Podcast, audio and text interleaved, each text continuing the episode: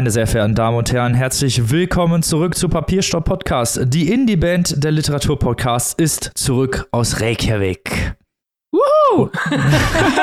Wo ist das Gejubel? ich bin zu cool zum Jubeln. Ich bin jetzt in einer coolen Indie-Band.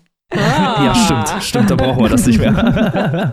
so, ihr habt es schon gehört. Meine liebsten, besten und schönsten Podcasterinnen sind natürlich auch wieder mit am Start. Zum einen aus dem schönen Saarbrücken, Maike. Salut. Und aus dem wunderschönen Hannover, Annika.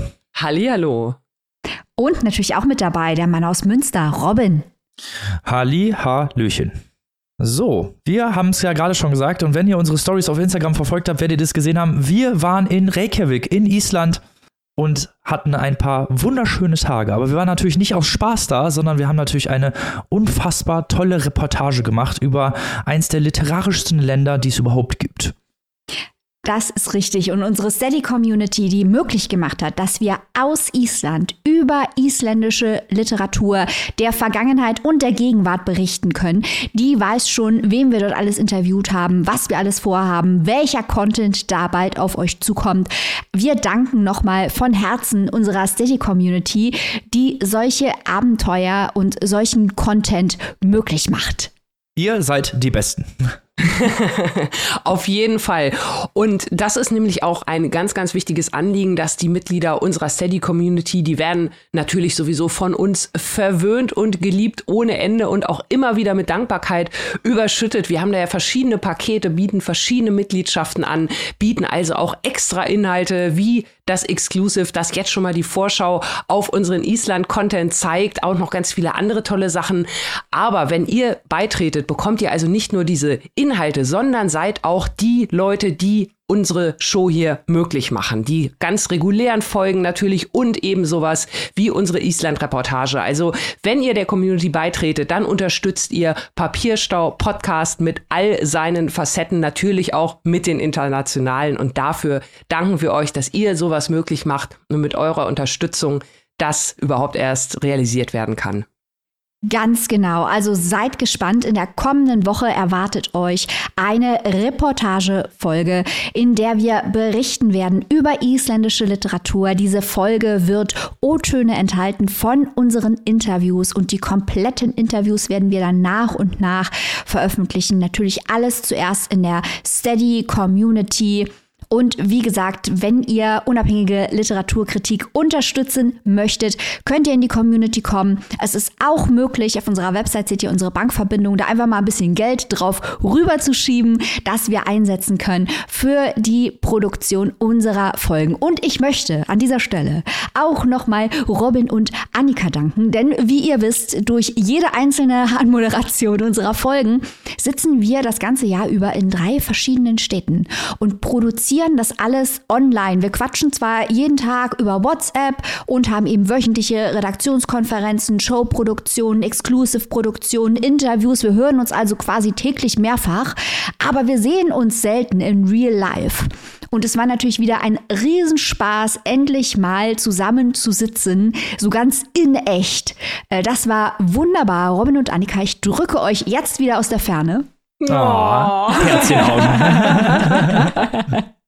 genau, ihr könnt euch natürlich schon mal, äh, ja, vielleicht so ein bisschen denken, was wir drei da so in Reykjavik erlebt haben auf unserer Reise, angefangen von der Zugfahrt bis zum Flug, unser Apartment, was haben wir da gemacht die drei Tage? Denn natürlich haben wir hart gearbeitet, das ist völlig richtig, aber All Work, No Play geht ja auch nicht. Das heißt, wir haben natürlich auch so ein paar lustige Sachen erlebt, ein paar spannende Sachen. Wir haben ganz, ganz, ganz viele Eindrücke gewonnen und genau wie Maike schon gesagt hat, zu dritt ist es ja dann doch noch mal schöner und wir sehen das natürlich alles durch die Papierstau-eske Brille. Ihr kennt uns, ihr wisst, wie wir drauf sind und das wird natürlich auch alles in unsere Reportage einfließen. Seid gespannt, aber ich kann den Ball nur noch mal aufnehmen, möchte ihn genauso zurückgeben. Es war natürlich ein absolut königliches Vergnügen, Maike Robin mit euch da die Tage zu verbringen. Sie waren viel zu kurz, sie gingen viel zu schnell rum, es war viel zu viel Literatur, viel zu viel Spaß, viel zu viel Lesen, über Bücher quatschen, also alles, was man sich vorstellt, wenn wir drei zusammenkommen.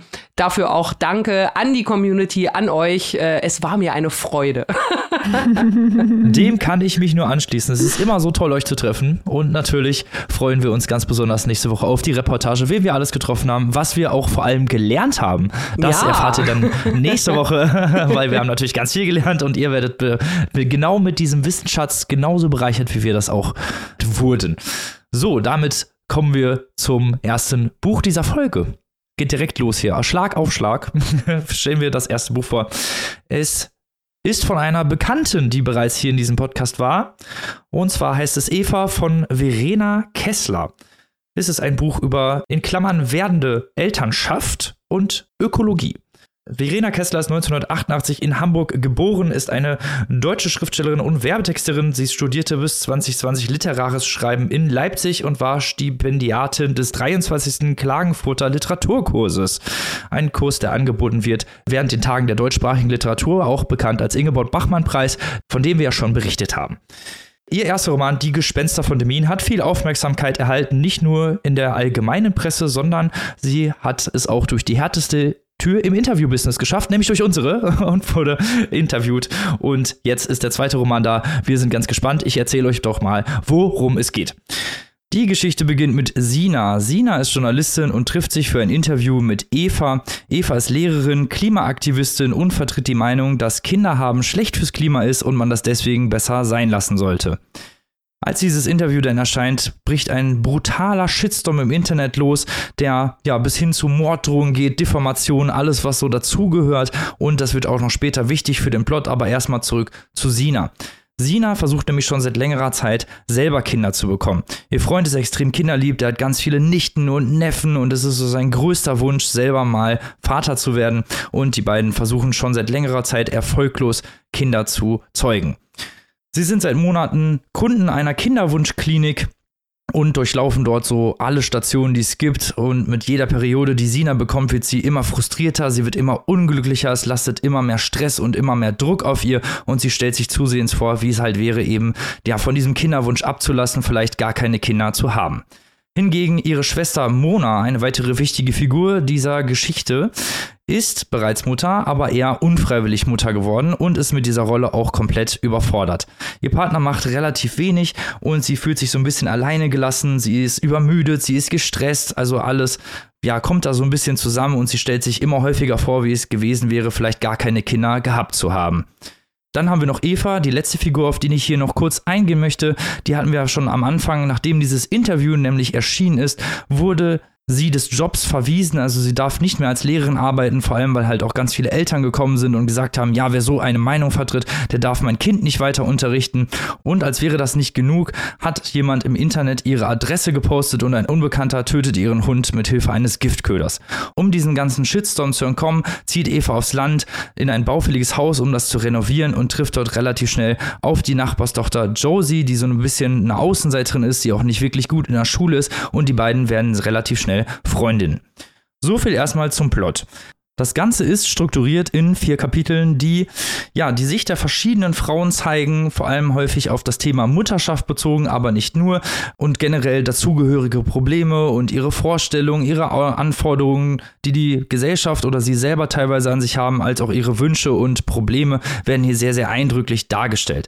Das Ganze ist erzählt mit einer relativ schmucklosen und funktionablen Sprache, die es trotzdem schafft, diese Emotionen und diese Charakterdynamik sehr sehr gut einzufangen.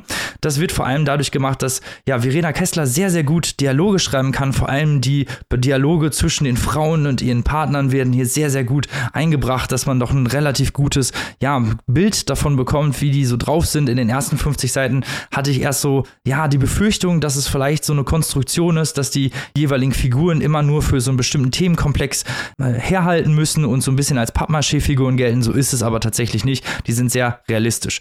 Hinzu kommt, dass es immer wieder kleinere und größere Alltagsszenen gibt, die das Ganze nochmal auflockern und sich nicht nur auf diese Themenkomplexe bezogen wird. Das finde ich war hier sehr, sehr gut und wodurch man dann eben auch sehr gut in dieses Buch einsteigen kann. Ähm, diese ganzen verschiedenen Themen, ich habe ja vorhin schon ein bisschen was über die Frauen erzählt. Es gibt halt, jede Frau sieht diese Mutterschaft auf eine ganz andere Art und Weise. Und das Gute ist, dass diese Themenkomplexe nicht aufgelöst werden. Also es das heißt nicht hinterher, okay, das hier ist die Lösung, so und so muss man es machen, man soll gar keine Kinder kriegen oder man soll Kinder kriegen, sondern das äh, wird hier sehr gut vom Buch gezeigt, dass es eben eine sehr individuelle Entscheidung ist, was die Frauen jeweils machen. Sicht der Gesellschaft ist ja auch ein sehr, sehr großes Thema, denn die ja, Frauen sind, wie man das halt leider kennt, auch häufig eben der Sicht der Gesellschaft ausgeliefert, wo es dann ja, ne, bei der Mutter heißt, so ja, sei doch glücklich, dass du Kinder hast. Bei der, die keine Kinder kriegen kann, wird dann mit Mitleid überschüttet und gesagt, oh, du Arme.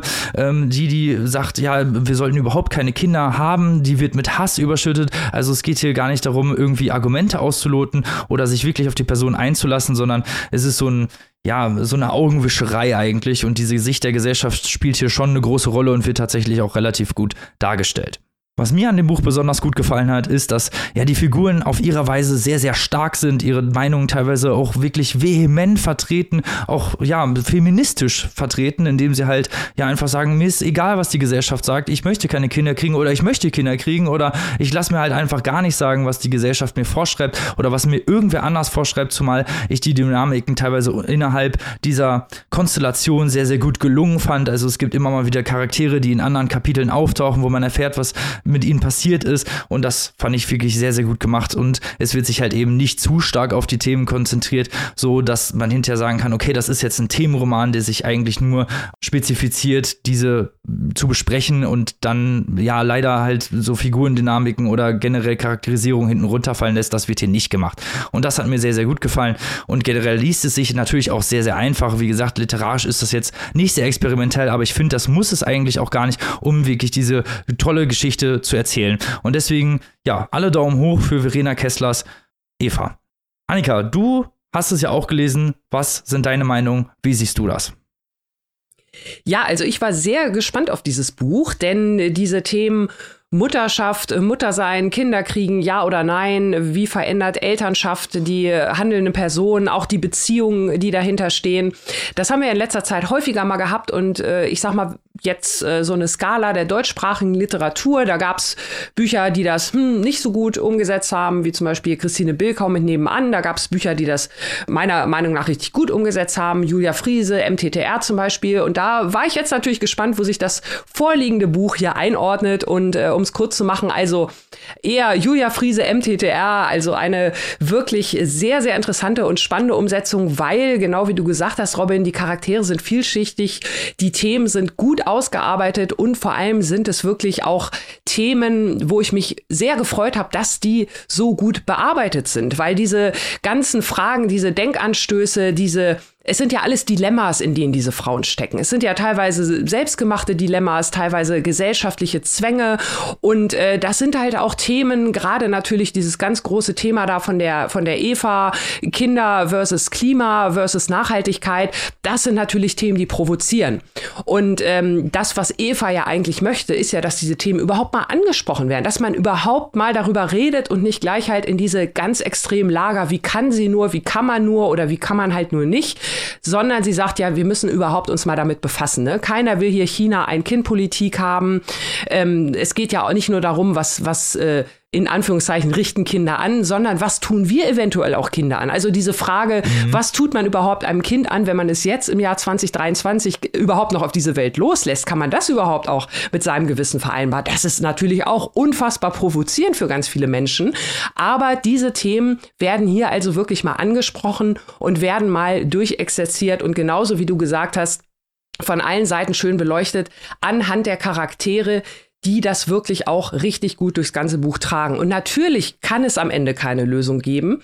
Das ist ja eben das Dilemma. Also dieses Buch kaut auch mir auch keine Lösung vor. Es gibt auch kein Patentrezept. Es zeigt einfach die Situation, wie sie ist. Und ja, sie ist so scheiße, weil es gibt genau diese vielen verschiedenen Aspekte, ob jetzt teilweise auch diese Aussagen äh, von wegen, wir müssen die Bevölkerung reduzieren, ob das teilweise rassistisch missbraucht wird. Ne? Kennt man ja alle diese Idioten, die dann da, ja, dann sollen die doch erstmal in Afrika anfangen oder so, ne? was ja auch totaler Quatsch mhm. ist, wenn es um die Ökobilanz geht, weil ein Kind, was irgendwie in der Subsahara geboren wird, natürlich einen viel, viel kleineren äh, Fußabdruck hat äh, aufgrund der Ressourcenverbräuche als hier in Europa. Also das sind auch so Fakten, die Verena Kessler hier also wirklich sehr gut im Buch platziert, ohne mit dem Holzhammer, ohne mit der großen Didaktikkeule zu kommen, bringt sie das hier in ihren Text ein, wieder über die Charaktere, weil die das wirklich genau durchmachen. Und die Struktur finde ich insofern auch interessant. Ähm, das hast du ja auch gesagt, Robin. Am Anfang denkt man so ein bisschen, ah, naja, die Struktur ist vielleicht doch relativ einfach, aber ähm, auf den zweiten Blick gar nicht so sehr. Und da muss ich auch sagen, das zieht sie richtig gut durch, weil das Buch ist ja fortlaufend. Ne? Man kann sich natürlich einfach machen, wenn man sagt, man hat vier Charaktere, die irgendwie auch alle so ein bisschen miteinander verbandelt sind. Im Übrigen, falls ihr das da draußen hört und denkt, wir können nicht zählen von wegen vier Charaktere und wir haben jetzt nur drei genannt, ähm, der vierte Geschichte. Aus Spoilergründen gehen wir da gar nicht weiter drauf ein. Da gibt's dann nämlich auch noch mal für einen kleinen plot einen kleinen Extrapunkt, nur so viel dazu. Aber diese vier Charaktere, die werden also, sind ja alle irgendwie mehr oder weniger so ein bisschen zumindest miteinander verbunden. Und da wird jetzt auch nicht von wegen, äh, jetzt kommt Charakter eins und erzählt das und zwei nochmal aus einer anderen Perspektive, sondern es geht ja auch trotzdem straight chronologisch über einen gewissen Zeitraum. Das heißt, wir lernen die Charaktere aus verschiedenen Blickwinkeln auch an verschiedenen Punkten ihres Lebens. Und ähm, das macht sie also wirklich auch ganz, ganz geschickt, äh, wenn man dann nochmal auch äh, der Blick, den Frauen, mit dem Frauen sich auch gegenseitig dann betrachten. Ne? Wir sind mhm. in dem einen Moment sind wir bei der völlig überforderten Mutter und im nächsten Kapitel sind wir dann vielleicht bei ihrer Nachbarin, die so ein bisschen verächtlich, ach, die kommt ja mit ihren Kindern da auch gar nicht klar. Ne? Also das finde mhm. ich wirklich auch, äh, das zieht sie wirklich gut durch, äh, da den Überblick zu behalten. Also das hat mir wirklich auch wirklich gut gefallen und ähm, die Einblicke auch, die man da teilweise so in die journalistische Arbeit und auch in den Schulalltag bekommt und die auch diese Fragen berühren. Ne? Wie sehr drehe ich so einen Artikel auf? Und auf der anderen Seite, das hast du auch gerne erwähnt, kann man überhaupt so eine Frau mit so einer Meinung überhaupt auf Kinder loslassen? Ne? Natürlich kann man das und natürlich sind das auch wieder völlig zwei Paar verschiedene Paar Schuhe. Das ist für uns alles selbstverständlich, aber für viele Menschen da draußen anscheinend noch nicht. Und äh, da finde ich, äh, bildet dieses Buch diese Diskussion wirklich gut ab, ohne, wie gesagt, oberlehrerhaft oder auch ohne plump zu sein. Das äh, haben wir ja auch schon an, an der einen oder anderen Stelle mal gehabt. Also von daher finde ich, ist das hier sehr schön umgesetzt und ähm, ja, hat mir gut gefallen. Ich möchte nur noch ein Wort an die Autorin direkt richten, liebe Verena Kessler. Ich möchte gerne das Buch Kipppunkte von Eva Lohaus jetzt lesen, dass hier im Buch angesprochen wird, äh, dass die ganze Thematik quasi nochmal als Sachbuch so ein bisschen nacharbeitet. Äh, also Book in Book, ich wäre dabei. Du auch, Robin? yes, auf jeden Fall. Würde ich direkt kaufen und vorstellen hier auf jeden Fall. ähm, was ich auch sehr gut fand, war, dass die sich nicht so an den Themen unbedingt festgesaugt haben. Klar, ne, mhm. ne? Es sind über Themen, die da sind, natürlich, klar, und die, um die geht es auch. Die größte Zeit, ist ja auch wichtig, keine Frage, aber sie wirken nicht so, zum einen nicht so drauf drapiert, das fand ich sehr gut, also es ist nicht so, dass es jetzt heißt, okay, die möchte gerne Mutter werden und wir erzählen jetzt nur noch, was ja, passiert auf diesem Weg dahin, mhm. auf, diesem, auf diesem Kinderwunschweg hin, sondern auch ganz, ganz viele kleine Dynamiken, die gezeigt werden, gerade in den Beziehungen selber, fand ich total gut. Auch bei Sina jetzt zum Beispiel, die eben diesen Kinderwunsch hat und viel, viel krasseres Programm durchziehen muss als ihr Partner, der ja, wie sie es selber sagt, einmal in, in einen Becher wächst und dann ist er durch. So, ja. und sie halt so einen viel größere, viel größeren Leidensweg sozusagen, viel größeren ja, Druck auch hat von der Gesellschaft. Ne? Wenn bei ihm, ne, bei ihm heißt ja so, ist alles in Ordnung theoretisch und sie ist die Austrägerin und auch dieser Druck, der auf Frauen lastet, generell auch natürlich bei Eva, die, wo dann gesagt wird, so, ne, warum hast du eigentlich keine Kinder oder warum kriegst du keine Kinder? Und auch diese Fragen immer mal wieder gestellt werden, auch von der Gesellschaft, diese Sicht eben von der Gesellschaft auf diese Charaktere, die dann sagen, ja, wann ist es bei euch soweit? Obwohl es halt eigentlich auch auch Leute gar nichts angeht, was man mit seinem Leben anstellt. Ne? Muss man ja mhm. auch mal sagen. Es ist ja eine Frechheit eigentlich, Leuten zu sagen, ja, wann kriegst du eigentlich endlich mal Kinder?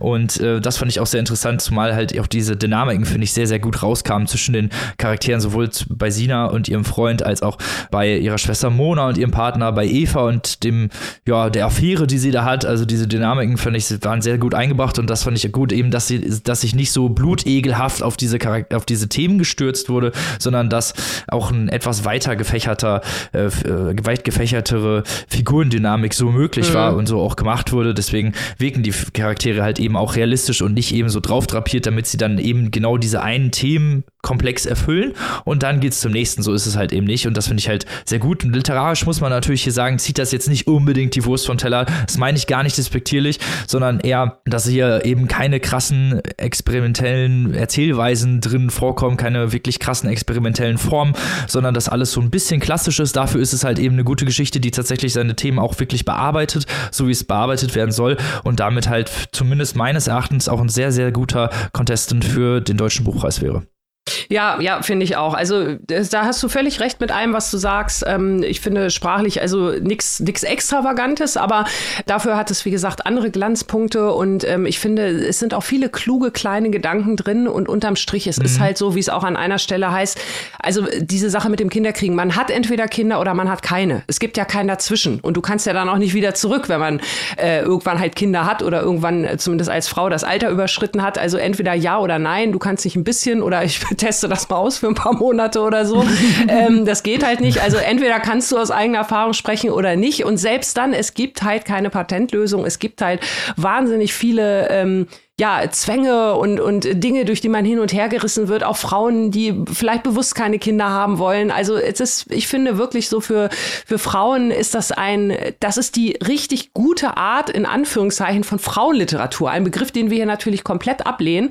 Aber das ist wirklich hier mal ein äh, sehr ausdifferenzierter Blick und ähm, die Charaktere, genau wie du es gemacht ha äh, gesagt hast, eben weil die, natürlich machen die auch mal Fehler. Natürlich machen die nicht alles richtig. Natürlich verzweifeln die auch manchmal an sich selbst. Das ist halt Mensch menschlich. Und ähm, man bleibt aber wirklich dran, weil man auch wissen will, wie sie dann mit den neuen Herausforderungen irgendwie umgehen und äh, wie sie es irgendwie handeln, obwohl man weiß, dass es eigentlich gar keine Patentlösung und gar keinen richtigen Weg gibt. Das ist ja irgendwie das Traurige. Aber so ist es halt, ne? Und äh, mhm. das ist auch wieder schön, ähm, dass das Buch da jetzt auch nicht sagt, nee, das äh, ist ja jetzt kein, kein Lösungsbuch oder so. Ähm, ich sage einfach mal, wie es ist. Das macht es und dafür gibt es von mir auf jeden Fall auch einen Daumen hoch. Da sind wir uns doch einig. Dann erzähle ich doch jetzt mal den Leuten, wo und für wie viel sie sich Eva von Verena Kessler zulegen können. Das könnt ihr bei unseren guten Freunden vom Hansa Berlin Verlag auf 208 relativ kurzen Seiten, liest sich auch relativ schnell, im Hardcover für 24 Euro und in der keimfreien E-Book-Variante für 17,99 Euro. Damit kommen wir zum nächsten Buch und zwar zu einem Roadtrip. Roadtrips sind ja was, was wir hier total lieben, aber ob wir dieses Buch auch geliebt haben, das werden wir jetzt von Annika erfahren. Jawohl, wir begeben. Und von Maike natürlich. Erstmal genau. Annika. Wir, wir werden uns dazu gleich noch weiter besprechen. Ich freue mich schon drauf. So viel sei schon mal vorausgeschickt. Zunächst bin ich hier alleine. Annika mit einer anderen Annika. Und zwar mit der Annika Büsing. Das ist nämlich die Autorin von dem vorliegenden Roadtrip-Roman mit dem Titel Koller. Es ist der zweite Roman der Autorin, die 1981 geboren wurde, evangelische Theologie und Germanistik studiert hat, bisschen unterwegs war und auch schon ihren Debütroman im vergangenen Jahr veröffentlicht hat, also 2022.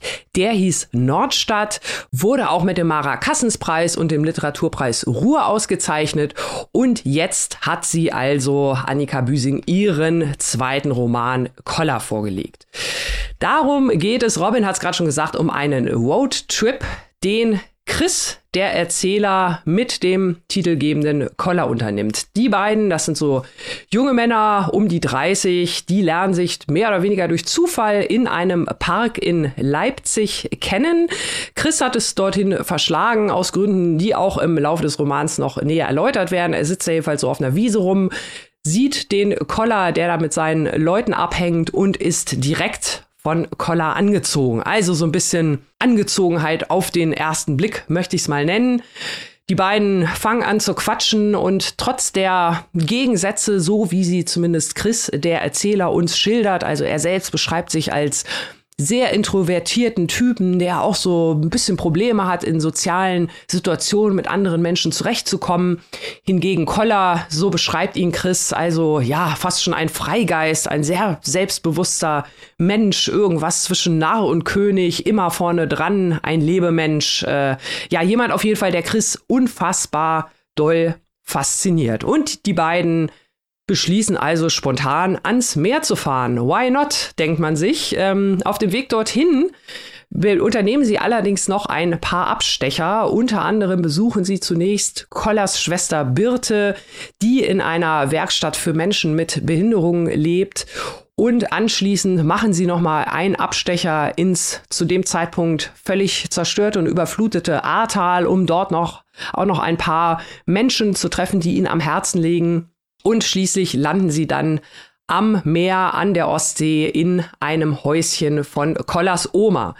Zwischen diesem nur sieben Tage andauernden Roadtrip erfahren wir in kleineren Abschnitten etwas über Frauen, die mit den beiden sich auf dem Roadtrip befindlichen Männern äh, ja Beziehungen haben, Bezugspunkte haben. Wir bekommen einmal einen Einblick in die Welt von Chris Mutter. Chris selbst beschreibt seine Mutter ja als so eine sehr, sehr pedantische Wissenschaftlerin, die ihn zwar mit einer recht äh, freien Kindheit äh, ja beglückt hat, aber auch das Ganze so ein bisschen lieblos. Wir erfahren also, wie diese Mutter diese Wissenschaftlerin wurde. Wir erfahren etwas über Ella, eine Frau, die Koller wiederum sehr, sehr wichtig ist. Und wir erfahren auch noch etwas über Kollers Oma, zur Erinnerung, das ist ja die Dame, in deren Haus die ba ja, das Haus am Meer ist das Ziel. So viel erstmal zum Inhalt von diesem Büchlein. Jetzt zur Bewertung. Ähm, die fällt mir ein wenig schwer. Ich bin so ein bisschen hin und her gerissen. Äh, ich fange mal an mit dieser Hauptstory mit Chris und Kolla. Das ist tatsächlich der Teil, der mir am wenigsten gefallen hat. Äh, zum einen liegt das tatsächlich an dem Charakter des Kollas. Äh, das hört sich ein bisschen komisch an. An dem Kolla-Charakter, der übrigens eigentlich Kolja heißt.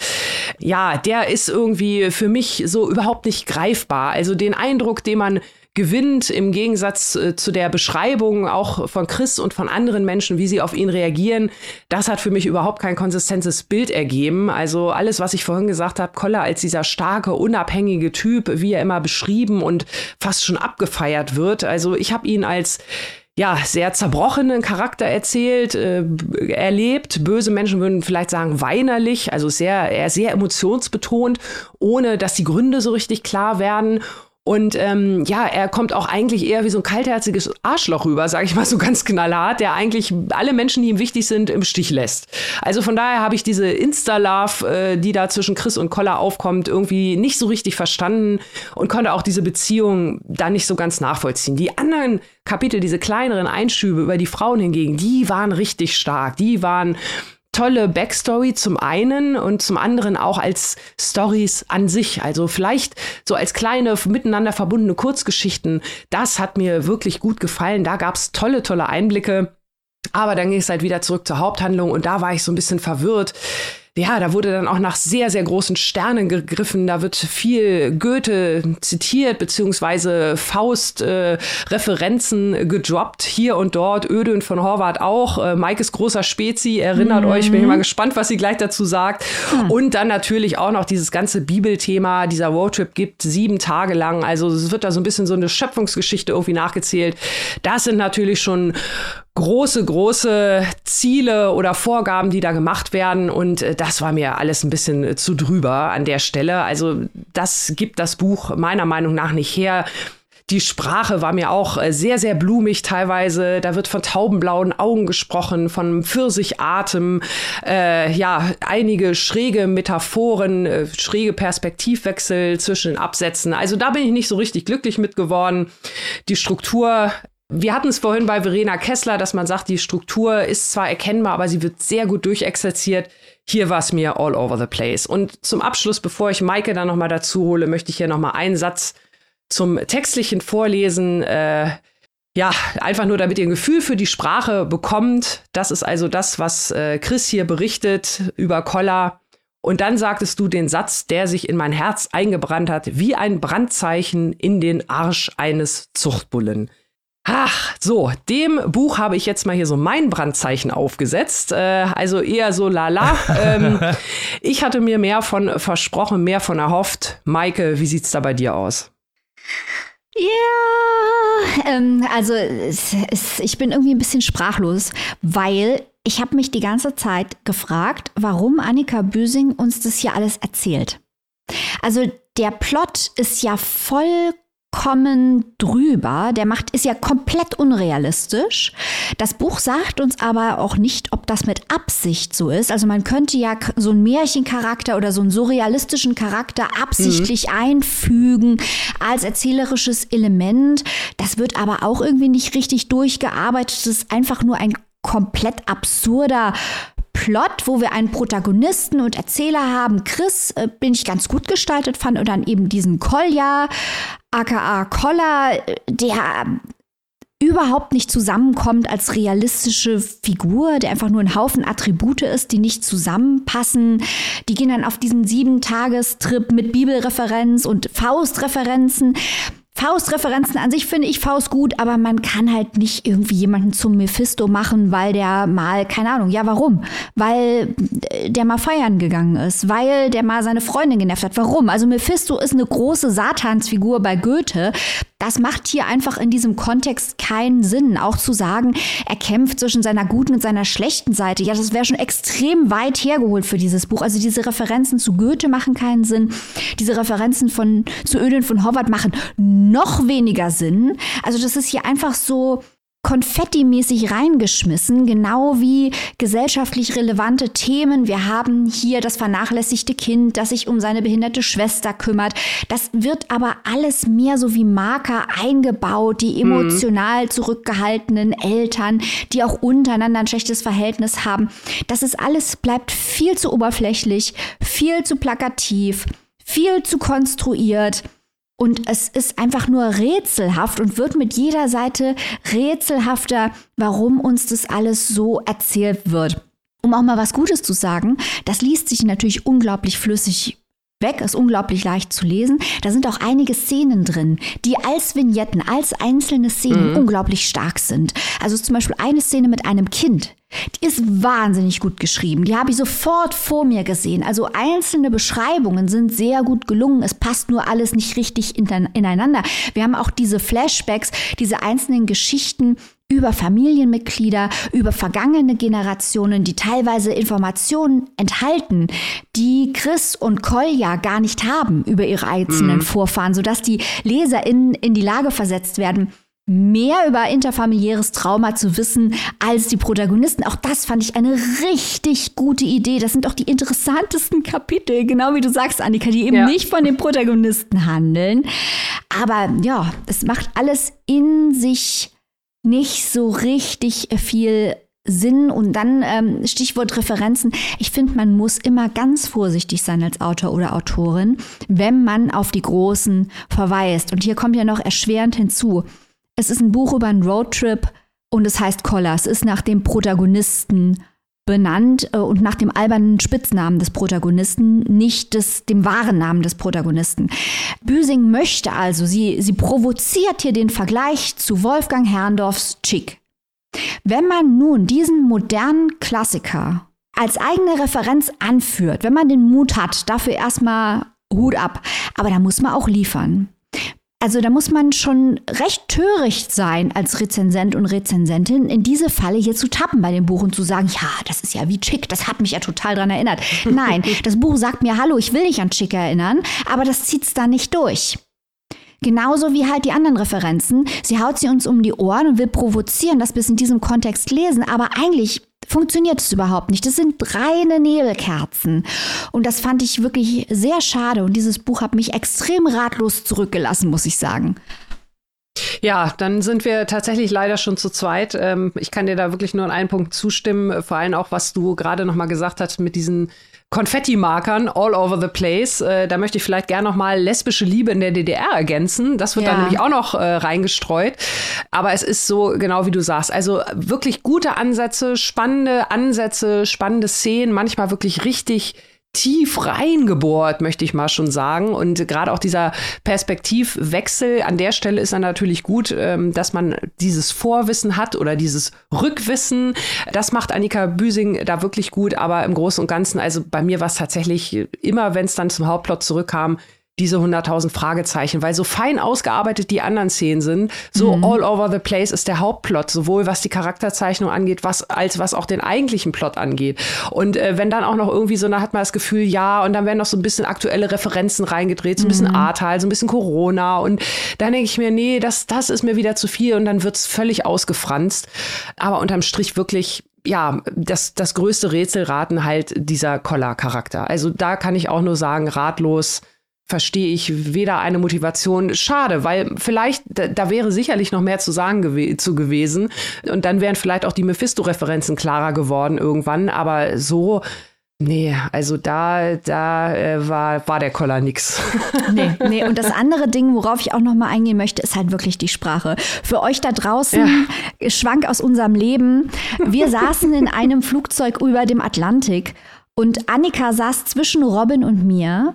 Und dieses Flugzeug war voll. Wir konnten nicht aufstehen, einfach, einfach woanders hingehen. Und Annika hat uns damit traktiert, Sätze, die schlimmsten Sätze aus dem Buch vorzulesen. Wir haben zu dritt überlegt, wie wir die Tür öffnen und ins Wasser springen können. Da sind Sätze drin, die sind absolut jenseits von Gut und Böse. Also ich habe zum Beispiel vorgelesen, Träume sind Kaugummiblasen. Sie zerplatzen von selbst. Sie haben kein Gewicht in der Welt. Es sind die Träume, die essen müssen, um ihren Platz in der Welt zu behaupten. Nein, einfach nur nein. ja, es tut mir leid. Also auch da wieder nur absolute Ratlosigkeit. Ja. Und das lag nicht an dem, an dem äh, geringen Luftdruck in der großen Flughöhe. Ja, also wirklich äh, sehr schade. Wir haben uns viel erhofft und wir haben auch wirklich alles gegeben, zu versuchen, äh, die Kontextclues einzuarbeiten. Aber das ist einfach äh, Nebelkerzen, Konfetti, Overkill hier. Annika, wenn die Leute das Ding lesen wollen, sag einfach schnell, wo man es bekommen kann, weil eins muss man im Buch lassen, es ist wunderschön gestaltet. Mhm. Das ist wohl wahr, denn die Gestaltung haben wieder unsere guten Freundinnen aus dem Steidel Verlag übernommen. Dort ist Koller von Annika Büsing erschienen und ist erhältlich im Hardcover für 20 Euro und im E-Book für 12,99. Dann kommen wir doch mal ganz schnell zum Last but not least Buch. Und jetzt geht es von Roadtrips zu einem Söldner im Kriegsgebiet. Wenn das mal kein spaßiges Thema wird. Maike weiß mehr. Wir reden jetzt über ein unfassbar gutes Buch, um das mal von vornherein zu sagen. Es ist kein wahrer Spoiler, denn immerhin ist der Autor Matthias Enar und wann hat denn der schon mal was Schlechtes geschrieben? Ein sehr bekannter, international erfolgreicher Autor aus Frankreich, auch Übersetzer der hier in Deutschland schon viel Erfolg hatte mit einem Buch, das wir zum Beispiel vorgestellt haben, das Jahresbankett der Totengräber, aber auch mit Kompass und äh, Zone in der amerikanischen Welt oder insgesamt in der englischsprachigen Welt sehr stark wahrgenommen. Äh, erzähl ihnen von Schlachten, Königen und Elefanten. Also wirklich ein Hammer nach dem anderen wird von Matthias Innar literarisch produziert. Und jetzt ist was ganz Besonderes passiert, denn wir stellen jetzt seinen Debütroman vor. Der wurde 2003 veröffentlicht, aber jetzt erst ins Deutsche übersetzt und zwar von niemand Geringerem als Sabine Müller, besondere Freundin dieser Show. Grüße gehen raus. Also eine wunderbare Übersetzung des Debütromans von Matthias Innar, Der perfekte Schuss, damals mit einem Debütpreis ausgezeichnet im Jahr 2004, dem Prix Edmé de la Rochefoucauld. Schauen wir uns doch mal an, worum es hier geht. Unser Protagonist und Erzähler ist ein 20-jähriger Scharfschütze. Das ist ein Mörder, ein Folterer, ein Vergewaltiger. Und in seiner besetzten Stadt, denn wir befinden uns hier in einem Kriegsgebiet, schon vollkommen demoralisiert durch einen jahrelang andauernden Krieg, ist er ein hoch angesehener und gefürchteter Kämpfer, weil er eben ein so herausragender Scharfschütze ist. Es wird übrigens im ganzen Buch nicht klargestellt, welcher Krieg das nun hier ist. Ähm, es ist aber relativ naheliegend, dass es sich entweder um den Bürgerkrieg im Libanon oder den Bürgerkrieg in Algerien handeln könnte. Wir haben also diesen Erzähler, in dessen Kopf wir uns ja die ganze Zeit befinden, der komplett verroht und psychologisch zerstört durch diesen Krieg ist. Also die emotionale innere Landschaft von ihm beweist eigentlich, dass Menschen keine Tiere sind. Denn kein Tier würde jemals in derartig sinnloser Gewalt aufgehen, sich daran ergötzen. Denn es ist nicht nur so, dass er im Rahmen seiner Tätigkeit als Soldat gegnerische Kombattanten beschießt und die Stadt verteidigt, sondern er ist längst über diesen Punkt hinaus. Er kompensiert seine Verrohung und den verlorenen Zugang zu den Emotionen komplett durch Gewalt. Diese Gewalt hält ihn als Menschen besetzt. Und mit seinem besten Freund Sack geht er auf, ja, man muss eigentlich sagen, auf Foltertouren, wo sexuelle Lust und auch exzessive und ekstatische Gewalt sich zu unglaublich verstörenden Bildern verbinden. Und wer jetzt denkt, das wird hier angedeutet, Fehlanzeige, diese physischen Bilder werden mit dem ganzen Gore, also wir haben hier Blut, Gedärme, alles in explizitestem Detail gezeigt. Und die Ästhetik hat mich wirklich stark an das Kino der New French Extremity erinnert, die auch hoch produziert, also in Hochglanz wirklich teuer produzierte Autorenfilme hat, die explizite Gewaltdarstellungen enthalten. Und das ist auch nicht ästhetisiert wie bei Tarantino, wo das ja häufig was Comichaftes hat, sodass man die Gewalt leichter ertragen kann. Nein, die wird wirklich in extremster Brutalität hochproduziert gezeigt. Und das haben wir hier in literarischer Form. Auch hier insofern hochproduziert und hochglanz, als dass es ein Inartext ist, die Sprache, die psychologische Zeichnung der Figuren, die Darstellung der einzelnen Szenen. Das ist Weltklasse-Literatur. Man sieht einfach diese, diese, diese psychologische Verengung, ist so effektiv und so stark dargestellt. Aber man muss eben damit rechnen. Das hier ist ja nicht der Podcast der Triggerwarnungen, aber ich möchte das hier in aller Deutlichkeit sagen, weil das ein ästhetisches, dominierendes Mittel ist. Das ist wirklich ganz, ganz harter Tobak, wie hier einzelne Folterszenen über viele, viele Absätze auch verbunden mit sexualisierter Gewalt und sexueller Ekstase, die durch Gewalt überhaupt erst erzeugt wird, ausgebreitet wird. Das alles, wie gesagt, mit einem Sinn, aber es ist eben da, es ist da. In Abgrenzung dazu oder auch in Verbindung damit, je nachdem, aus welcher Perspektive man es sieht, erleben wir, dass sich dieser Protagonist verliebt in die 15-jährige Pflegerin seiner Mutter. Dazu muss man wissen, die Mutter hat durch den Verlust des Vaters und auch durch diesen Jahre andauernden Krieg schwere posttraumatische Belastungsstörungen. Und äh, die Verlagsbeschreibung sagt, sie sei dement, aber ich glaube, das trifft es nicht ganz. Ich habe das Gefühl, die Frau hat wirklich den Verstand verloren über die Extremerfahrungen, denen sie täglich ausgesetzt ist. Also wirklich ganz extreme psychische Erkrankungen mit Schreien, mit Schlagen, mit katatonischen Zuständen. Und diese 15-Jährige, die selbst traumatisiert ist, weil ihr Vater im Krieg umgekommen ist, kümmert sich jetzt um die Mutter. Der Protagonist verliebt sich in sie, ist aber natürlich komplett nicht in der Lage, seine Gefühle zu zeigen, jegliche Gefühle zu zeigen, die mit Verletzlichkeit zu tun haben. Der weiß nur, wie man erobert, wie man verteidigt und wie man unterdrückt mit Angst und Macht. Und das ist genau das, was er hier versucht zu tun. Und als Scharfschütze findet er nur Ruhe, wenn er konzentriert auf dem Dach liegt und schießt. Das ist die einzige Ruhe, die er findet. Sonst ist er die ganze Zeit im Kriegs Modus und zieht mit Sack durch die Gegend und wenn, wenn der Druck zu stark wird, andere mögen sich vielleicht dann selbst verletzen, aber er tötet und quält und foltert dann ohne jegliche Begründung. So, an wen erinnert uns das Männerbild, das wir hier geboten kriegen? Kreisch, Klausi! Ja, Klaus Teveleit. Selbstverständlich. Wir haben hier das faschistische Soldatenideal des Klaus Teveleit. Dieser Mann ist eine, eine Killermaschine, der nichts mehr kann außer töten, weil er keinen Zugang mehr zu seiner eigenen Emotionalität hat, weil er komplett deformiert ist. Und das ist natürlich unglaublich beängstigend, weil wir aus seinen Rechtfertigungsmechanismen in seinem Kopf nicht rauskommen und weil auch die Ambiguität da ist. Das ist zum Beispiel auch eine Szene.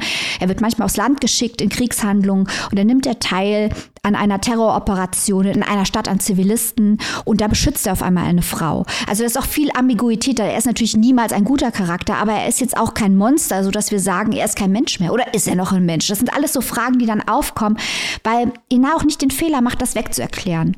Äh, diese Art der Gewalt, es werden an, äh, Dinge angeboten, wie es dazu kam, im Krieg aufgewachsen und so weiter, aber am Ende vom Tag ist dieses Ausmaß der Gewalt unerklärbar. Und ist gleichzeitig entmenschlicht, so wie Teveleit argumentiert, eine Entmenschlichung der Tötungsmaschine, gleichzeitig aber eben auch zutiefst menschlich, weil ein Tier würde das nie machen, was natürlich die Frage stellt, was ist dieser Mann noch? Dieses Buch hat mich unglaublich aufgewühlt, was glaube ich jetzt rübergekommen ist. Enar ist ein sehr beeindruckender Autor. Jetzt habe ich aber genug äh, gequatscht.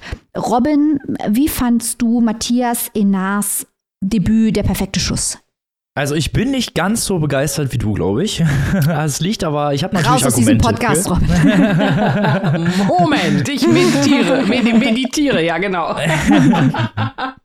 Du natürlich kommt, ja. Ich komme natürlich jetzt erstmal zu den Argumenten, wo ich dir zustimmen kann. Also auch diese Gewalt, äh, ich fand das wirklich sehr, sehr krass gemacht, weil man wird ja fast selber so ein bisschen durch dieses Buch traumatisiert, wie stark eben diese Gewalt und wie auch ja diese Einsätze laufen. Also in wie ja, wie krass man eben auch als dieser Mensch, der da ist, der, der zwar auch gefürchtet ist, aber der auch aus Gründen immer wieder aus diesen Situationen rauskommt, weil er teilweise sehr unmoralische Dinge tut, das wird, das hat auch auf den Leser und die Leserin eine, eine psychische Belastung auf eine gewisse Art und Weise. Damit will ich nicht sagen, dass in irgendeiner Weise diese Taten gerechtfertigt werden oder irgendwie erklärt werden oder so. Nein, das wird eben nicht gemacht, weil eben Krieg willkürlich ist. Und das ist das Hauptwort, was ich mir hierzu aufgeschrieben habe, ist Willkür.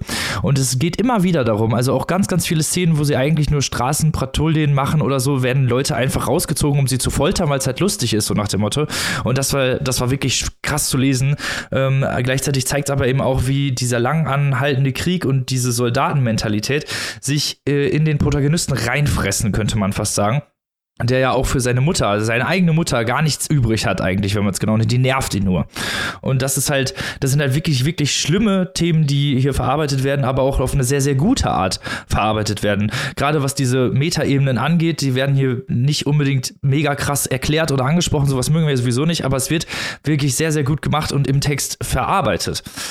Was mir auch häufig nicht ganz klar war oder beziehungsweise wo ich wo ich immer wieder gedacht habe, das passt auch sehr gut zu dieser Kriegsthematik, ist diese Freund-Feind- Gegenüberstellung, weil es gibt Szenen, wo er angegriffen wird und er weiß gar nicht mal unbedingt, ob das ein Freund oder ein Feind ist. Oder beziehungsweise er tut seinen Freunden auch, also beziehungsweise seinen eigenen Kameraden auch schlimme Dinge an. Und äh, man, man sieht halt eben, dass, dass er so eine Ein-Mann-Armee geworden ist eigentlich in diesem Sinne und nur noch für sich kämpft eigentlich. Und diese, ja, diese, diese Abkapselung, die zeigt sich ja immer wieder auch in ganz, ganz vielen Szenen und auch in seiner ganzen Personendarstellung.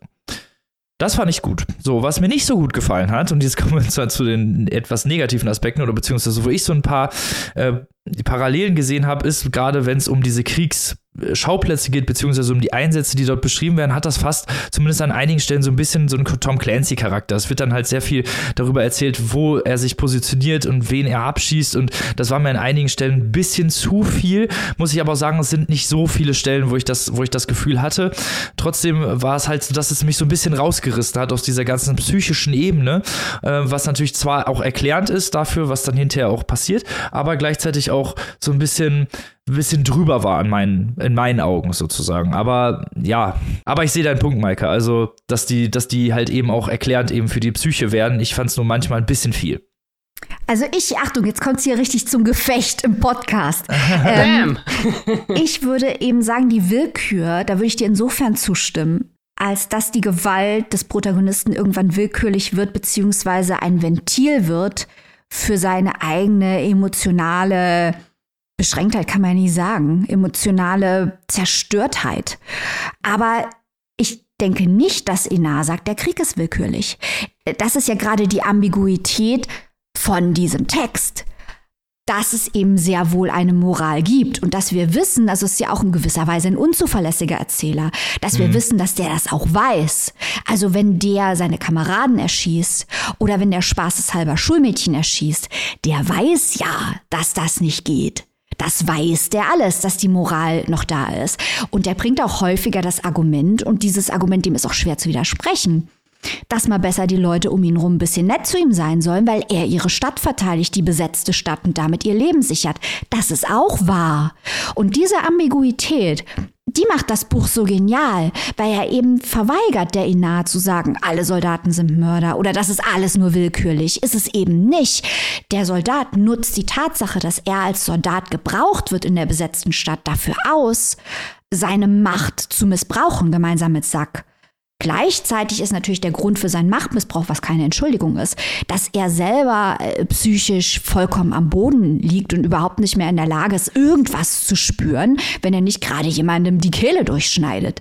Und diese Gemengelage, das fand ich unheimlich gut, dass eben Inar ein moralisches Buch schreibt, ohne uns das auf die Zwölf zu hauen und ohne am Ende zu suggerieren, dass menschliche sinnlose Gewalt erklärt werden kann.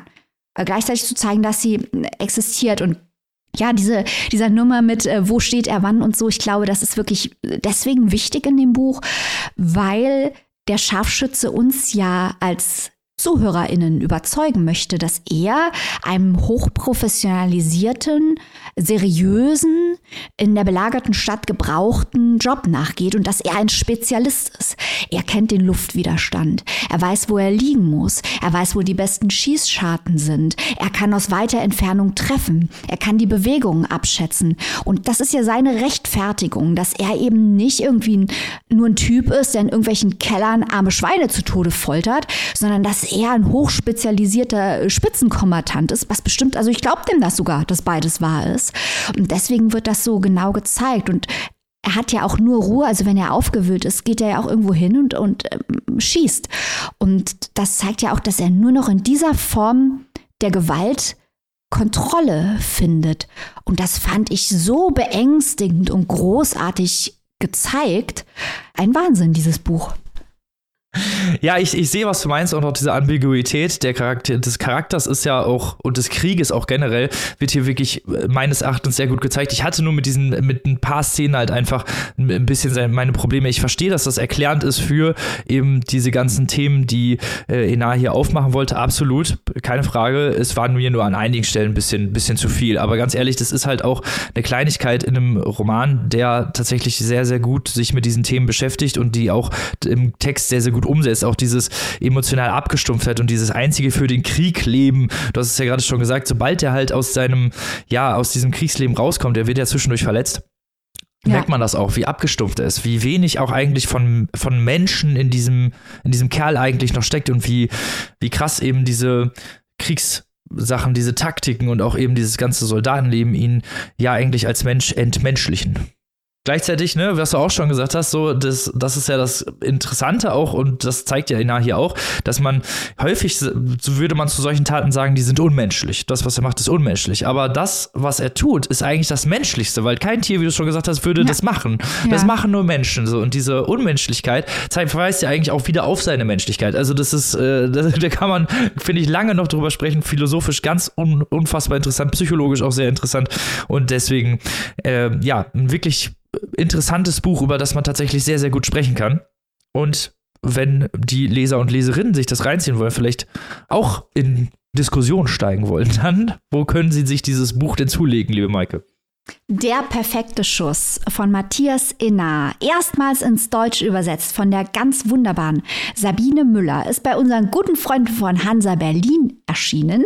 Das gebundene Buch kostet 24 Euronen und die keimfreie E-Book-Edition 17,99. Und ich möchte noch schnell eine Info hier droppen, denn ich habe gesehen, in Bälde wird das Jahresbankett der Totengräber auf Englisch erscheinen. Die Annual uh. Banquet of the Gravediggers Guild, übersetzt von niemand Geringerem als unserem guten Freund, dem irischen Superübersetzer Frank Wynne.